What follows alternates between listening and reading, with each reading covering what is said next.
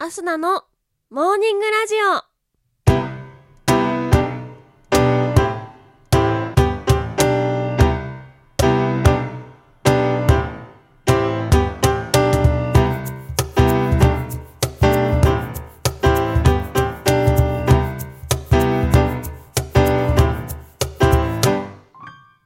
皆さんおはようございます。そして本日4月26日月曜日お誕生日のあなたおめでとうございます。今週も始まりました月曜日。1週間一緒に笑顔で頑張っていきましょう。この番組はバイオリン弾きのアスナがあなたの今日一日が少しでも楽しくスタートできるようお手伝いをする番組になっております。今日のお天気や一日をワクワク過ごせるお役立ち情報などお話をしていきます。どうぞ最後までお付き合いお願いいたします。それでは今日も早速お天気のコーナーから参ります。本日4月26日のお天気です。北海道と東北日本海側から北陸では雲が広がりやすいものの全国的に晴れる見込みとなっております。朝晩はぐっと冷え日中最高気温も平年並みか平年より低い予想となっております。気温差が大きな一日となりますので服装選びにお気をつけください。東京都最高気温19度となっております。それでは続いてのコーナーに参ります。毎日が記念日のコーナー。本日4月26日の記念日はこちらです。海上自衛隊の日。リメンバーチェルノブイリデー。良い風呂の日となっております。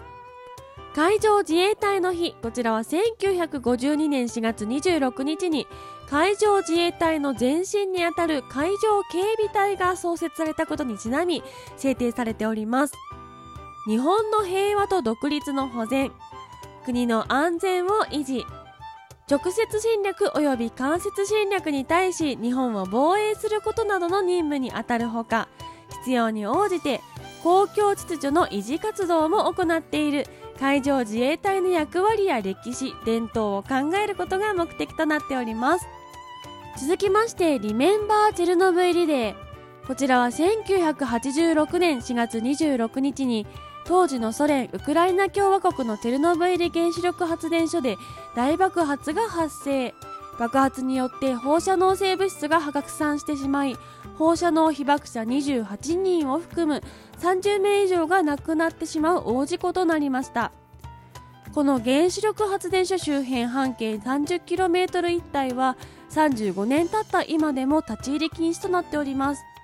この大事故を後世で繰り返さないために教訓として残そうと今日4月26日はリメンバーチェルノブイリデーとして原子炉に関する問題提起が世界中で呼びかけられております。続きまして良い風呂の日こちらは語呂合わせから来ております。よが4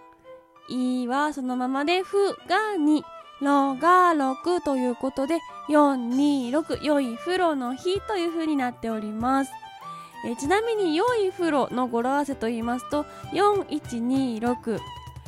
伊東に行くなら鳩屋の4126鳩屋の CM 思い出される方多いかと思いますが鳩屋の記念日は決まってなくてですねえバイクの鳩屋別の鳩屋さんの記念日が8月18日にあるのですがあの伊東の有名なホテルの鳩屋さんはこの良い風呂の日別に記念日にはしていないようです。それでは続いてのコーナーに参ります。チョコトトリビアのコーナー。本日は良い風呂の日にちなみましてお風呂の雑学お風呂の歴史とより疲れの取れるお風呂の入り方をご紹介していきたいと思います。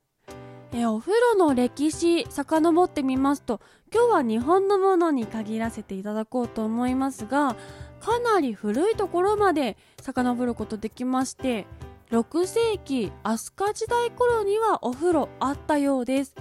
ですがスタイルは今とは全然違いまして蒸し風呂サウナのような形が一般的で蒸気で体を温めて赤をこすり落としかけ湯をするというようなものだったようです。そして仏教の教えとして伝来したために宗教的意味合いもあったようでまたお寺にあるのが一般的というものだったようです。そしてこのスタイルがなんとですねそのままずっと続きまして安土桃山松江戸ぐらいまではこのスタイルだったようです。安土桃山の末期頃に銭湯というものができまして江戸時代に入ると庶民にもこの銭湯親しまれるようになったことはご存知の方も多いと思いますがそれでもまだまだこう肩までお湯に浸かるというのはなかったようで膝から下がお湯に浸かるという半身浴が中心だったようです。お湯がたっぷり入った銭湯になったのは明治に入ってからでそして昭和に入り高度経済成長期に内風呂お家にお風呂があるというのが一般化し今に至るということで古くからあった割には今のスタイルになったのはほんとここ数十年というお話になってくるんですね。お風呂というと肩までお湯に浸かってゆっくりというイメージがありますがそうなったのは本当ここ最近ということなのがちょっと意外だなと思いました続きまして、えー、お待たせいたしました。よく温まり疲れの取れる入浴方法というのをご紹介していきたいと思います。えー、こちら分割浴というね、えー、クールダウンタイムを挟む入り方になります。まず3分間お風呂に入ります。そして3分から5分湯船から出て休憩をとりそれをもう1回やります。3分間湯船に浸かり3分から5分の休憩を湯船の外で取ります。そして最後にもう1回3分間お風呂に入るという。入って出て入って出て最後にもう1回入るという入り方になります。こちら今3分という時間言いましたけれどもこちら42度程度の厚めのお風呂。私これぐらいのお風呂じゃないと入ったという気がしない。ちょっとね厚めのお風呂になるんですけれども42度ぐらいの時の時間でだそうです。これがもうちょっとぬるめ本当はこのもうちょっとぬるめの方がおすすめみたいなんですけれども37度から40度くらいのぬるめのお風呂の場合は5分入って3分休んで8分入って3分休んで3分入るというちょっと時間がね配分が変わってくるんですけれどもまあぬるめのお風呂でゆったり入る方がリラックス効果は高まるということでした。がどちらにせよこの分割浴という入って出てを繰り返す入り方にした方が同じ分数だったとしても10分まとめて入るというよりはしっかり体が温まるそうなのでぜひこちら試していただければいいなと思います。